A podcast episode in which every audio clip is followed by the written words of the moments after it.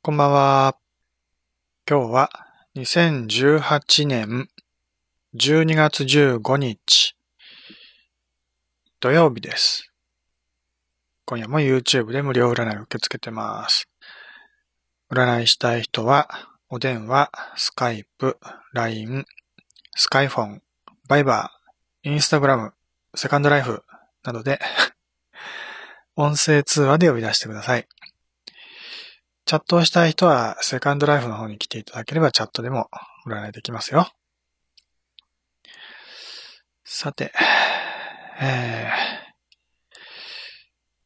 ー、今日も寒いです。もうね、日に日に寒くなる一方というかね。今の私の部屋の温度はほぼ7度。7度、7度だね。8まあ、どんどん、もう夜になってどんどん気温が下がってきてて、さっき8度弱ぐらいだと思ってたら、もう7度ぐらいまで下がってて、急に夜冷え込みがきつくなってきたっていうか、うん、昼間も今日は寒かったのかな昼間、昼間でも今日は10度ぐらいだったから低めだったんだけどね。それからさらにまた気温が下がってきて、かなり寒いです。もうね、ライブ配信の少し前に体を動かして運動して体温めたつもりだったのに、すぐまた冷め、冷めてっていうか冷えてきて、もう寒くてね、もう大変だなと思って。今日は、ツタヤに久々に行って、まあ、最近ちょっとね、ツタヤ、ツタヤに行ってなくて、うん、で、今日久々に行ったのには理由があって、会員証の更新ね、1年に1回更新しなきゃいけないんだけど、その手続き、まあ、はがきが来てたのね、その手続きにツタヤまで行って、で、だいたい毎年、その更新の時にね、あの、手数料で200円ぐらい取られるんだけど、ま、その200円分は、その、なんだろう、クーポンっていうか、割引券みたいなものがあって、まあ、1回50円の割引券を10枚とか、もっとかなよくわかんないけど、それぐらい、うん、もらえたりするから、うん、結構、まあ、ね、手数料として払って200円分は元が取れて損はしないんだよね。うん、で、今年は、そういう、なんか切り離し式の割引券みたいなのはもらえなくて、まあ、その代わり一応、あのー、更新手続きすると、レンタル1回分無料にしますよっていうね、そういうクーポンがついてました。まあ、ちょっと、まあ、それだとね、あまりお得感がないんだけどね。以前は、な、何枚ついてたかな ?10 枚ぐらい多分ついてたと思うけどね。うん、で、それに比べると、1回しかレンタルで無料にならないから、あまりお得感のないクーポンなんだけど、で、まあ、ね、いつも私は伝えて借りるのは DVD とかブルーレイだけなんだけど、例えば CD、CD だったら今一つ借りると、え、っと、まあ、よくわかんないな。あんま借りてないからわかんないけど、300円ぐらいするのかな。ただ CD も10本とか20本まとめて借りると、10本20本っていうか、1枚2枚か。10枚ぐらいまとめて借りると、確か1000円とか2000円とかね、そういう、うん、かなり割安で借り入れたりするから、まとめて借りれば結構安く借り入れたりするんだけど、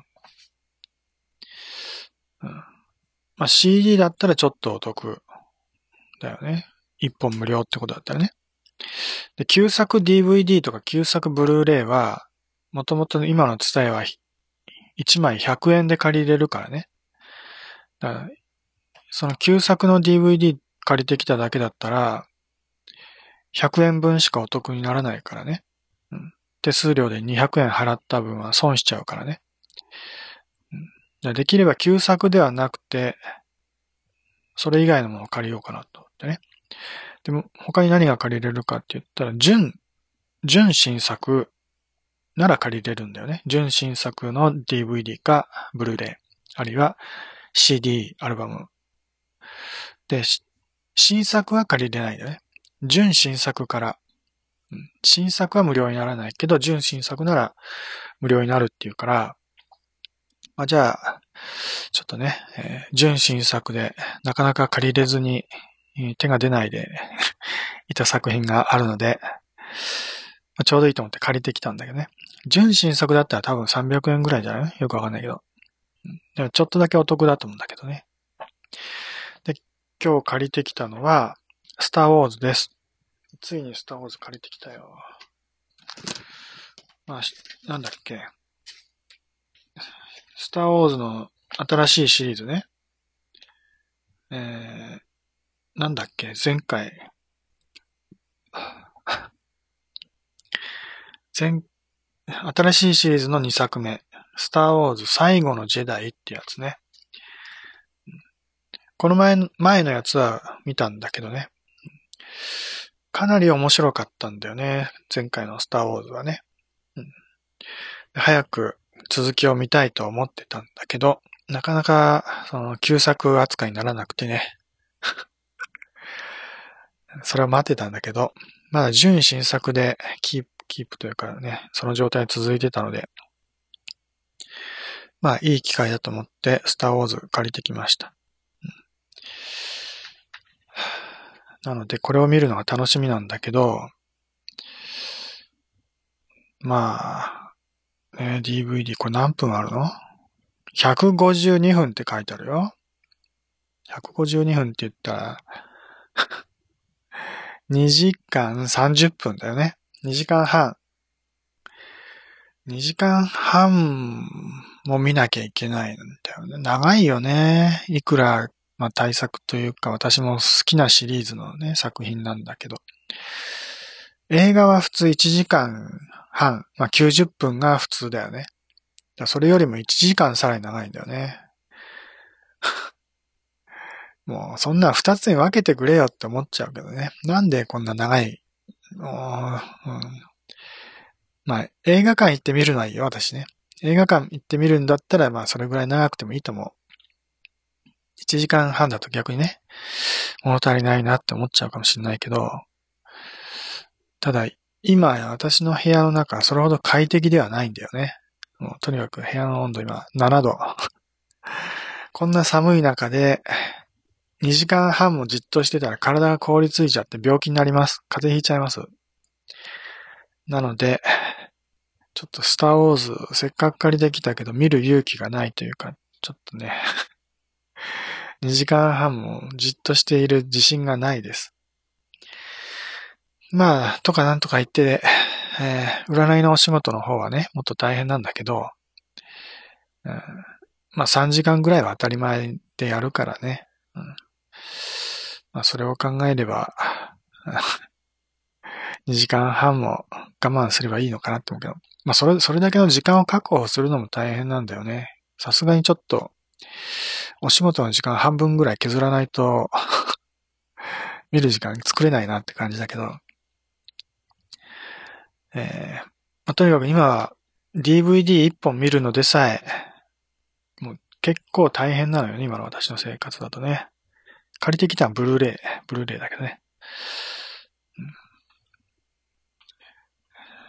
ちなみにね、占いの、占いの、まあ、時間だけど、私は今、電話占いを力入れてやってんだよね。力入れてか、電話占いが一番、なんだろう、やりやすい占いだと思うんだよね、最近はね。もともと、メールとチャットの占いをずっとやってるんだけどね、20年以上前からね。もうインターネットで占いを始めた当初からやってたのは、E メールとチャットの占い。あと、伝言版占いももちろんやってたけどね。まあ、当時から無料占いもやってました。その伝言版占いが形を変え、ね、進化した、進化してきた結果が今のこの YouTube ライブ配信の占いになります。私が到達した最終的な形が YouTube のライブ配信の無料占い。まあ、それも最初は伝言版を使ったね、伝言版上での公開占いっていうのが私の最初にやっていた無料占いです。今でもその時の記録は残ってます。20年ぐらい前のね。さすがに2000、1900?1997 年の頃の記録は多分残ってないと思うんだけど、1998年ぐらいのからの記録は残ってたと思うんだよね。ちょうど今から10年ぐらい前だよね。あ、20年ね、20年。その頃からずっと無料占いやってます。本当にずっと。で、えー、まあ、無料占いはいいとして、電話占いね。電話占いを今、まあ、力を入れてるというか、うん、まあ、なんだろう。メインのつもりでやってるというか。うんえー、その電話占いね。まあ、そうね。普通にやって3時間ぐらいは普通、普通だね。普通は2時間ぐらいかな。普通にやって2時間ぐらいはかかります。で、ちょっと長くなると3時間ぐらい。で、ひ、ひどいっていう言い方あれだけど もうちょっと長くなると4時間、5時間行きます。5時間行くともうさすがにしんどいなってぐらいになってくるんだけどね。電話占いは割と、あの、コミュニケーションがスムーズにいくからね。うん、4時間もあれば、もうやりすぎって感じ。うん、5時間はめったにない。6時間行くときもあるけど、電話で6時間は相当長いと。うん、そんな電話占い、電話占いって音声通話占いだけど、最長で9時間やりましたね。9時間、まあ、9時間何分か正確にはちょっとわかんないけど、まあそれぐらいの時間でや、ややりました。要はまあ、9時間ね、部屋の中に座りっぱなしっていうことにもなるんだけど、まあそれでも途中にね、2回とか3回ぐらいは休憩入れて、まあ1回の休憩で10分とか、長い時は20分ぐらいの休憩を取ったりするけどね。うん。まあそうやって休憩も入れつつやってるのって、まあ、ある程度はね、まあ長くてもやってられるんだけど、まあ、さすがに9時間は長いけどね。2時間ぐらいは普通にやんなきゃいけないっていうのは電話占い。で、チャット占いはもっとかかるんだよね。電話は、まあ声のコミュニケーションだから、割とスムーズに行くんだけど、チャットはなかなかね、えー、難しいんだよね。あの、リアル、まあ一応リアルタイムではあるんだけど、リアルタイムではないというかね。うん、あのリアクションがダイレクトに返ってこないわけだよね。こっちからなんか喋った後で向こうが、まあ、何か考えてからね、返事をするわけだからね。うんまあ、チャット、そうね、この前もちょっと言ったけど、最近の人たちあんまチャットやらないと思うんだよね。チャットやってるつもりでも実はチャットではなくて、一方通行のね、メッセージのやり取りなんだよね、実はね。なんていうか、疑似的に、なん疑似的なチャットになってるような感じ。うん、LINE でのちょっとトークのやりとりを思い返してみればいいと思うけど、その、その場になんかずっとね、チャットをするために構えて画面にこう向き合っ、ずっとね、画面をずっと見ているっていうような形のチャットではなくて、なんか文字を打ち込んで送信したら、相手から返事が来るまで待つっていうね。待つ間は、もう画面から目を離したりね、して他のことをしてるとかね。えー、まあ他の、まあ画面を見てても他のことをしてる動画を見たりね。インターネットで他のサイトを見たりとか、インスタグラムやったりとか、SNS 他のものやってみたりとかね。それで、それで返事が返ってきたらまた LINE に戻って返事を返すみたいなことをやってるから、実は、その、本当本当の意味でリアルタイムではなくてね、もう、なんだろう、メールのやりとりに近いんだよね。うだから、日常会話のリアルタイムなそのリアクションとは全く違うコミュニケーションになってるんだよね。まあ近い部分もあるかもしれないけど、その演出としてやってるだけで実際に、まあ、自然なリアクションではなかったりするんだよね。例えばなんか相手がなんかちょっとね、変なこと言った時にリアクションとして、わーとかね、キャーとかね、そういう、まあ驚いたふりをするみたいなね、うん、そういうリアクションを返すこともあるかもしれないけど、あるいはスタンプとかでね、えー、なんかリアクションを返すこともあるかもしれないけど、それはもう演出としてやってるだけで、自然に出てきた言葉じゃないよね。LINE とかのそのリアクションはね。そこがちょっと特殊なところであって、まあそういうコミュニケーションに慣れてると、普通のチャット、まあ普通のチャットがもう今はなくなってるって考えてもいいけどね。うん、本当の意味でのリアルタイムな会話としてのチャットが苦手な人が多いと思うんだよね。うん、だから、チャット占いやりますよって言って、実際ね、文字で打って、コミュニ会話をしてみると、結構、返事が返ってくるのが遅かったりするんだよね。リアクションが、こう、いまいちこうね、パッとしなかったりとかね。うん、でこっちが何か言ってても、既読になるのは結構時間かかったりするんだけど、おそらく、他の作業をやっていたりするんだろうね。他の作業というか。うん、別のことやってて、えー、あるいは他の人とね、えー、トークのやり取りしていて、で、こ、まあ一応こっちからのメッセージ届いては気づいてても、うん、すぐには読まずにね、他のことをやり終えてからこっちのを読んで、それからまた返事を書くみたいなことをやってると、うん、ますます時間がかかってしまうからね。だから自分時間でやってると、そんなにその相手を待たせてるつもりはなかったとしても、意外とそういうことに慣れてると、相手は相当待たされてたりするんだよね。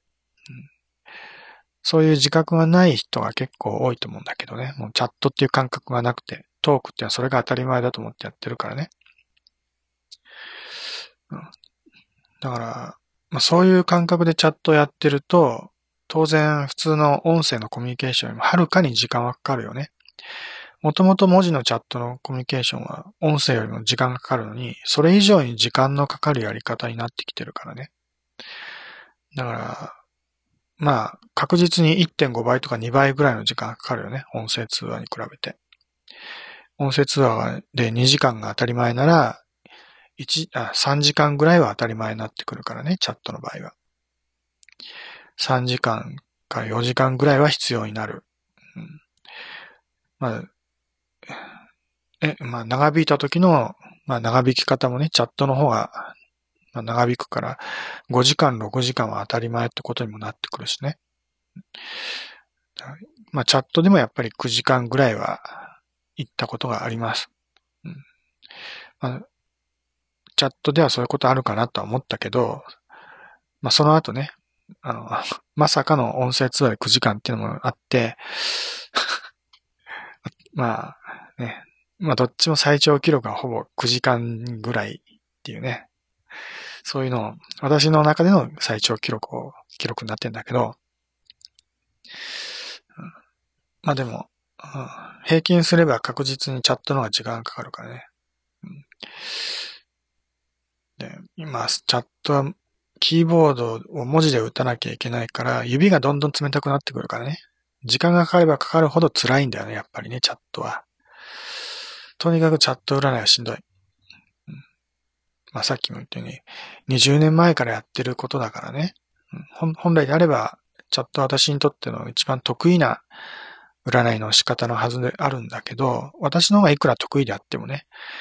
最近はもう相談する人の方がチャットに慣れてない人が多いから、あんまりこう、ね、うまくコミュニケーションできなかったりするんだよね。うんまあ、本当にコミュニケーションの内容自体が、チャットだとね、まあ薄くなってしまうというか、あまり自然、不自然な感じになっちゃったりしてね、難しいなと思います。本当に昔だったらね、私よりもチャットが達者な人はたくさんいたからね、私がそんな気を使わなくてもどんどんどんどん喋ってくれるから、まあ非常に楽だったんだけど、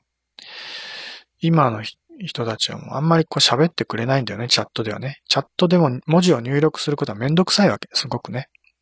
もう、ね、わかってると思うけど。スマートフォンの画面にいちいち文字を入力して発言するっていうのはすごくめんどくさいことだよね。だから、できるだけ喋ることを省略しようとして、ただでさえコミュニケーションがうまくできてないのに、ますますうまくできなくなっちゃうんだよね。チャットの場合はね。だから、私も最近ちょっと、チャットはあまりやりたくないのね、正直言うと。うん、ね。まあ、私にとってはもう長いことやってきた、ね。えー、まあ、一番得意とする占いのやり方ではあるんだけど、本当にもう時代の流れとしてね、相談する人がそういうチャットに慣れてない、うん、コミュニケーションがうまくできない人が多いので、もうそういう人は、もうね、えー、音声にしてくださいって思うんだよね、いつもね。なので最近の本当音声でやってほしいと思ってます。音声のよっぽどまともなコミュニケーションができるのでね。でまあ、こうやってライブ配信やって私はこうやって一人で喋ってても、まあお分かりかと思いますが、私はそんなにおしゃべりが得意じゃないからね。占い師のくせに、占い師のくせにおしゃべりが得意ではないので、まあ喋り方もあまり上手でないし、その占い結果をね、適切な言葉で伝えるその技術もそんなに優れてはいないわけ。まあ、そまあ、占い師としての技量はそれほど高くないと言ってもいいぐらい、それぐらいもう音声での占いはあまり得意な方じゃないんだよね。うん。まあ、ね、喋り方には特徴も出るからね、性格的な部分も出て、まあ、こういう喋り方が苦手だっていう人もいるかもしれないしね。うん。まあ、それでも、まあ、チャットより音声ののやりやすいかなっていうね、まあ、最近は思ってます。なので、相談する人もね、チャットというか音声喋るのが恥ずかしいという人も未だにまだいると思うけど、占いをするときは、できればチャットではなくて音声をね、積極的に使ってもらったらいいなと思ってます。うん、音声はもね、喋る、どうしても喋る環境がないと。ね、環境、いろいろ家庭の事情とかがあってね、音声喋ることができないとか、ね。周りの人に気をつかなきゃいけなくて喋れないとか、まあ、ね、声の調子が悪いとか、まあ、しゃ、どうし、ね、障害かなんかって喋れないとかね、病気だとかね。まあ、そういう人は仕方がないので、まあそういう人の配慮として、ある意味、なんだろうね、ユーザー補助というか、その、障害者補補助みたいな、ね、そういう、まあそういうと特殊なツールとしてチャットもできますよぐらいな。そういう感覚で言ってもらったらいいかなと思うんだけどね。まあそう考えれば、まあそういう障害者を優遇するっていう意味で、チャットは料金も少し安くしてますよっていう考え方もできるしね。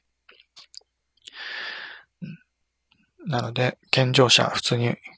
自分の言葉で喋れる人は、音声ツアー使ってください。まあ、障害者ってわけじゃなくてね、家庭の事情ももちろんあると思うけどね。いろいろ。まあ、それは仕方がないので、そういう人はチャットでもいいけどね。で、まあ、チャット、まあ、音声ができなければチャットっていう二択ではなくて、チャットよりもメールを、メールで相談してほしいとも思うんだよね、私はね。最近本当にメールでの依頼が減ってきて、ほとんどないんだよ、実を言うと。うん、だけど、まあ、ね、えー、チャット、チャット占いと同様にメール占いもね、私が占い開始した当初からやってるやり方なので、私が一番力を入れたい部分でもあるんだよね。メール占いはね。なので、えー、メール占いも積極的に利用してもらったらいいなと思ってます。もうチャットはできるだけやらないと。最後の手段としてチャットを選択するみたいな形にしてもらうといいと思うけど、ね、一番いいのは音声通話。音声通話でやってもらって、まあ、それがどうしてもできないという人は、まあ、次の選択肢としてメール占いを、まあ、選択というか、まあ、考慮してみてください。メール占いなら、当然ね、音声喋る必要もないし、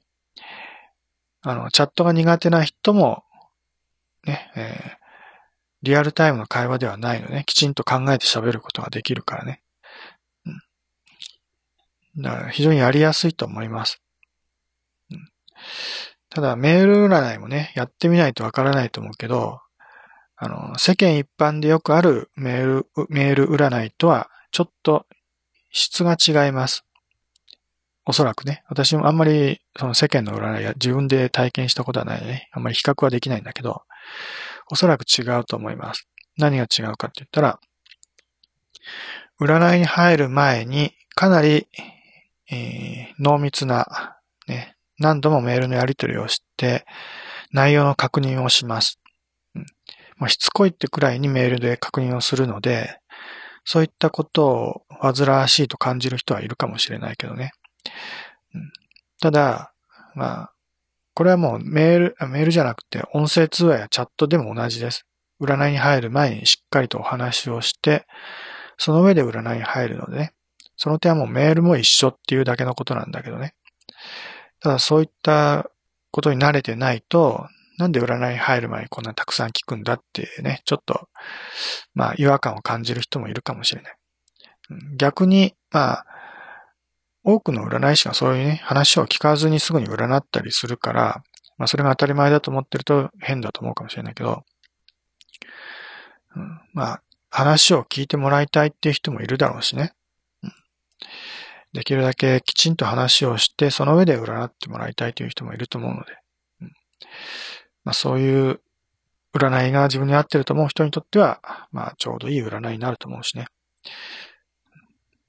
まあ、まあ、その分時間はかかります。チャットや電話だったらね、その場で全部話せばいい、済むことだけど、メールの場合は何度もね、一方通行のやり取りをこうね、繰り返さなきゃいけないわけだよね。下手したら数日はかかるし、一週間、二週間、まあ二週、まあかかることはあります。長い人は一ヶ月ぐらいね、かかる人もいますよ。占い結果をお渡しするまでにね。まあ、それはさすがに長いけどね。まあ、3日4日はかかるもんだと。それぐらい覚悟してもらったらいいと思います。メール占いの場合は。だから、今すぐ返事が、占い結果が欲しいっていう人の、人にはあまりね、メール占いは適していないと思います。だから、まあその、ね、えー、できるだけ早く、早く結果が欲しい。でも音声通話はできない。っ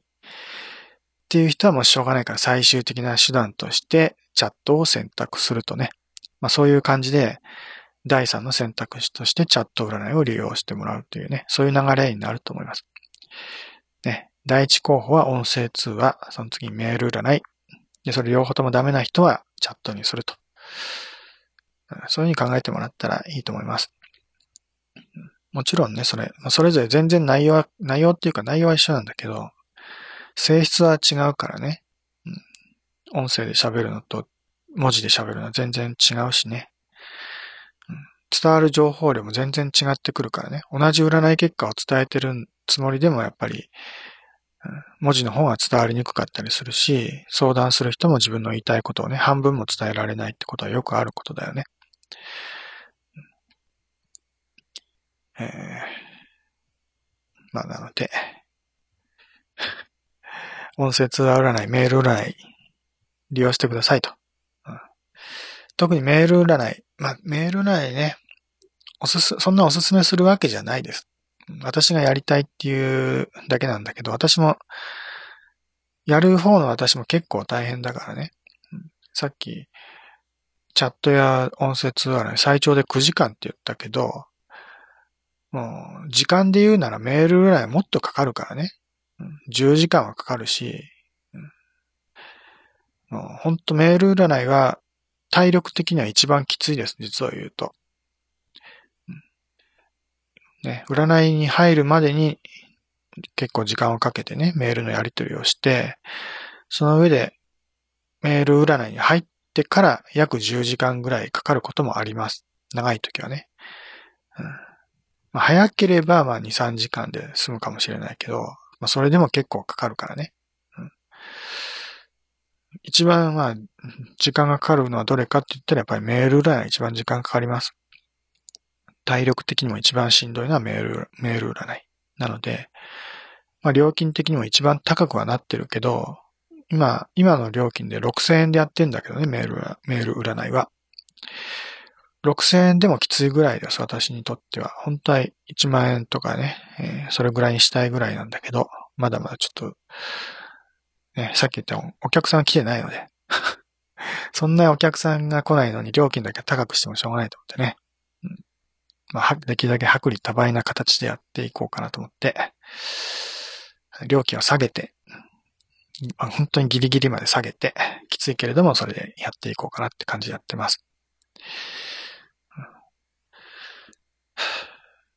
で、そうね。で、音声通話、まあおすすめなんだけど、今いろんなやり方があるよね。で、まあ、Facebook とか Twitter とかもね、いろいろ書いてるけど、今、ポイント通話占いっていうのをやってます。まあ、最近始めたんだけどね。スカイフォンを使ったポイント通話占い。まあ、これはいわゆる世間の電話占いとほぼ似たような形式になるわけです。ね、通話したら通話した分の料金が自動的に支払われるっていう料金システムだから、まあ、非常に明瞭なね、わかりやすい料金システムでもあると思う。通話した分だけのね、料金。後から請求されるんではなくて、もう通話終了した時点で自動的にね、自分、まあ、ポイントが差し引かれて支払いが完了するっていうね、システムだからね。うん、まあ、非常にやりやすい、まあ、わかりやすい料金システムだと思います。まあ、ね、世間のその普通の占い業、電話占い業者でも、あんまりそういうポイント通話制ではなくて、まあ、後から請求されるっていう形なのかな？ほとんどはよくわかんないけどね。なので、そういうポイント通話制の占いっていう形は、そういうのを取ってるところもあるのかどうかわかんないけどね。昔は、ダイヤル Q2 とか言ってね、そういう電話占いが結構たくさんあったらしいけどね。私自身そういうのを利用したことがないのでわかんないんだけど、うん、いわゆるダイヤル Q2 と全く同じシステムが今私がやってるポイント通話占いです。うん、で、えー、料金は非常に安く設定しているので、まあこれも、まあ、スタートアップというか、始めたばっかりなので、とりあえず安くしてね、様子を見ようっていう形でやってるんだけど、1分20円っていう料金でやってるので、まあ普通に電話占いね、音声通話占い、えー、時間制で相談したら30分で2000円っていう料金で今やってるんだけどね、普通はね。で、後払い、ね、えー、1時間やったら後から4000円の請求が来ますよっていう、そういう占いなんだけど、ポイント通話の場合は、1分20円だから、30分話したら600円だよね。1時間なら1200円。まあ、さっき1時、ね、普通の通話占いで1時間は4000円って言ったけど、ポイント通話占いなら1200円です。ね、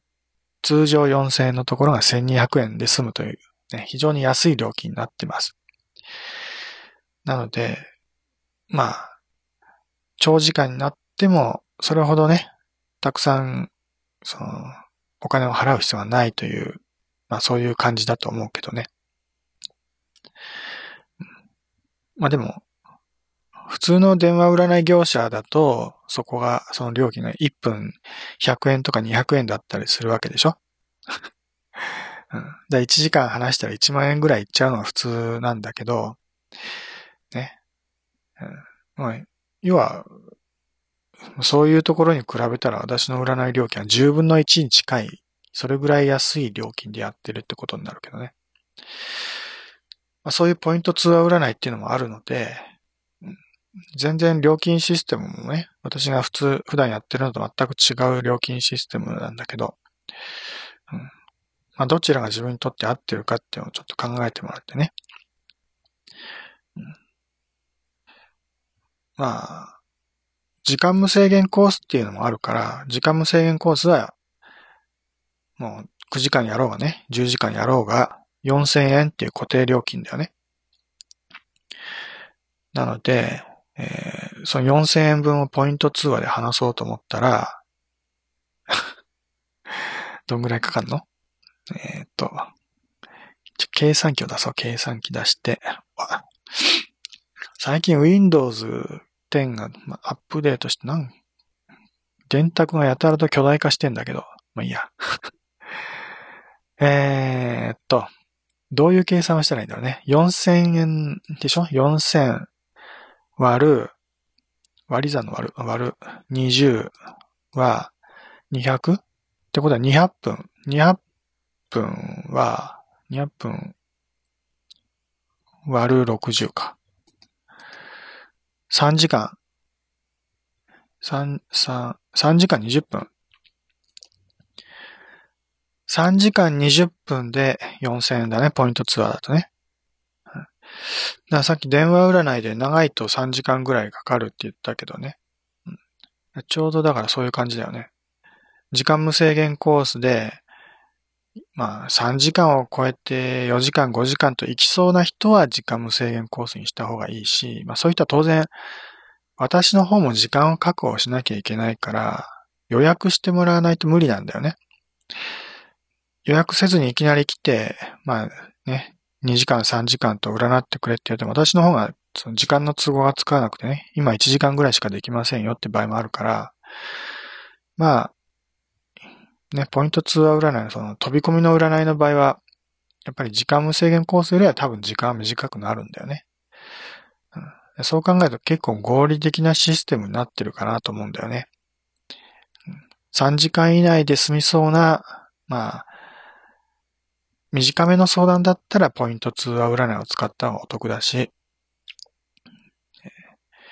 それ以上ね、長引きそうな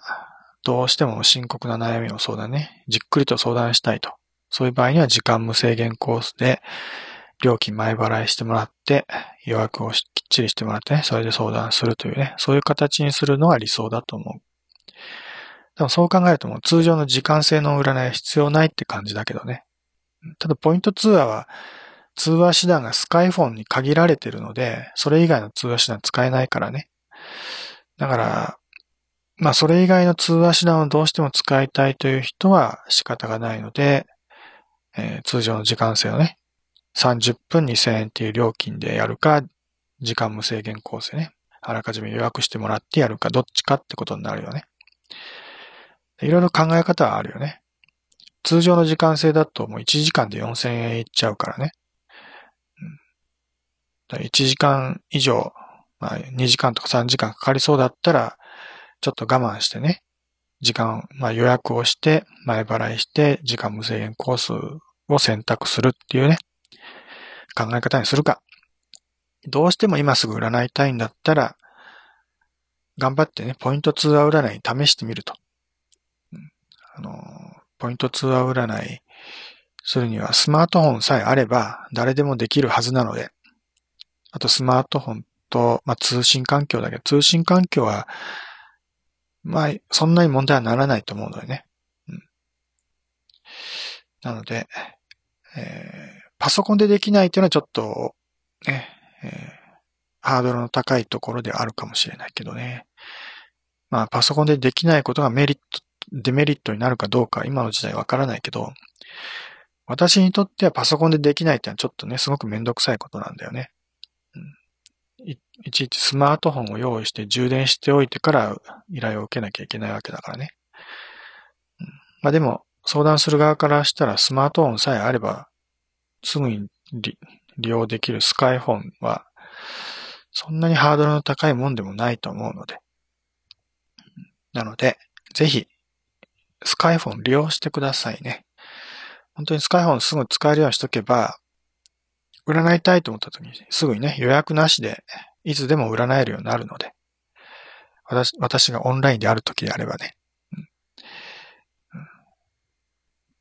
ん、まあ大体今オンラインにはしてるけど、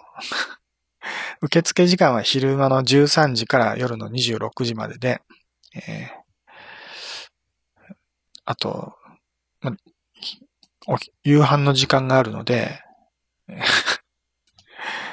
えー、夕飯の時間18時から21時ぐらいまでの間は、もうね、夕食の時間として確保しているので、だいたい予約を入れるのはもう13時から18時までの間と、21時から26時までの間。要は、ね、その日の受付時間、第1部が13時からの5時間、第2部が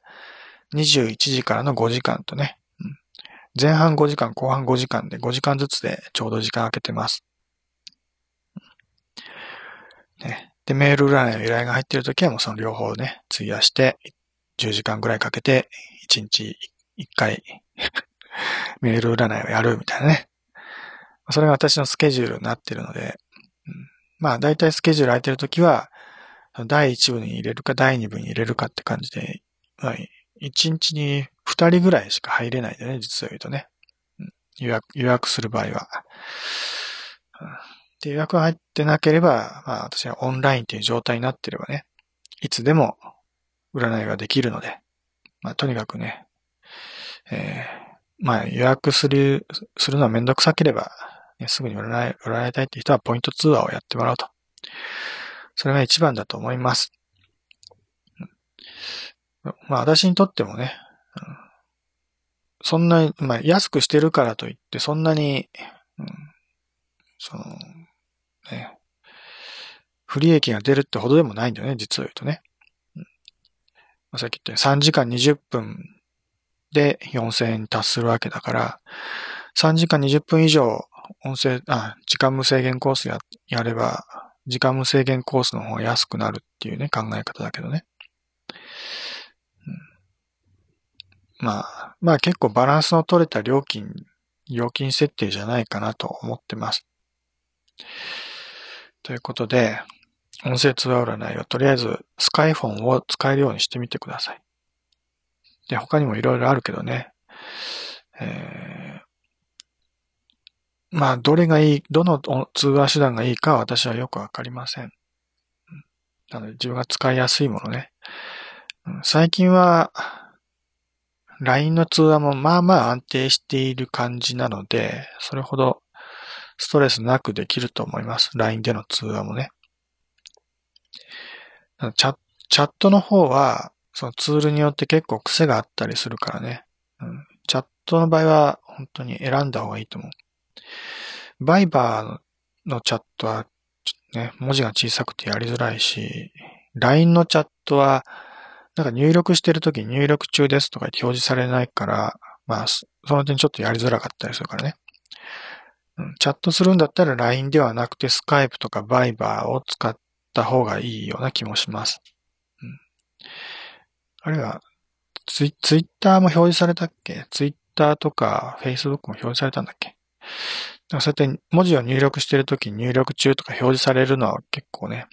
コミュニケーションしやすいので、そういうのを使った方がいいと思います。LINE、LINE は今ね、一番その辺は遅れてるような感じはします。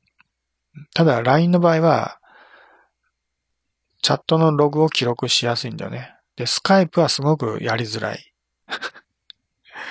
私は、私もどれがベストかとは言えないんだよね、チャットはね。うん、だからそういう、そう考えるとチャットってすごくめんどくさいので、だったらもう最初から音声にしてくださいって感じだけどね。音声なら大体何を使ってもいいけど、ただ、その、携帯とか固定電話を使う場合に音質が悪くなったりする可能性があるので、最近は、携帯でもね、今までは同じキャリア同士、ドコモならドコモ同士、ソフトバンクならソフトバンク同士、au なら au 同士でないと、ボルテの高音質通話ができなかったんだよね。で、今もまだ正式にはできない、できるようにはなってないんだけど、非公式にのような形でね、相互接続ができるようになりつつあるらしいです。だ常に音質が良くなるとは限らないけど、まあ、運が良ければ、ドコモと au とかね、ソフトバンクとドコモとかそういう違うキャリア同士でも高音質通話ができるようになる場合があるので、まあ、携帯電話の通話は、まあ、運が良ければ音質良くなるっていう考え方でもいいけどね。それでも確実ではないからね。確実なのは au を使ってる人は確実に音質が良くなるので、au の人は携帯で通話してもいいけどね。それ以外の場合は、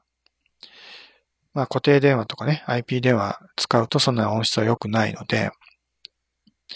できればスカイプとかバイバーとか LINE とかスカイフォンとか使ってもらいたいなと思います。まあその中でも特にスカイフォンはお勧めしておきます。スカイフォン使えるようにしとけばね、いつでもポイント通話占いもできるようになるのでね。もう本当にポイント通話占いが一番料金が安い料金になっているので、うんね、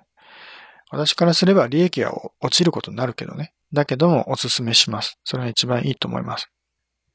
相談する側のね、その、まあ、心理的負担というか経済的負担も考えると、うん、一番合理的なのはポイント通話じゃないかなと思うので。ね、えー、本当に空いた時間30分とか1時間ぐらいでね、軽く占ってもらいたいって時にもポイント通話はね、便利だと思うしね。はい。ということで、えー、えーなんだかんだ言ってるうちに50分経ってしまったので、今日はこれぐらいにしておきます。今日何をお話したかよくわかんないような感じだね。特にテーマなしですね、今日はね。えー、この後いつも通り、3D 仮想世界セカンドライフで無料占いを受け付けてます。占いしたい人はこちらに来てください。ではまた、さよなら。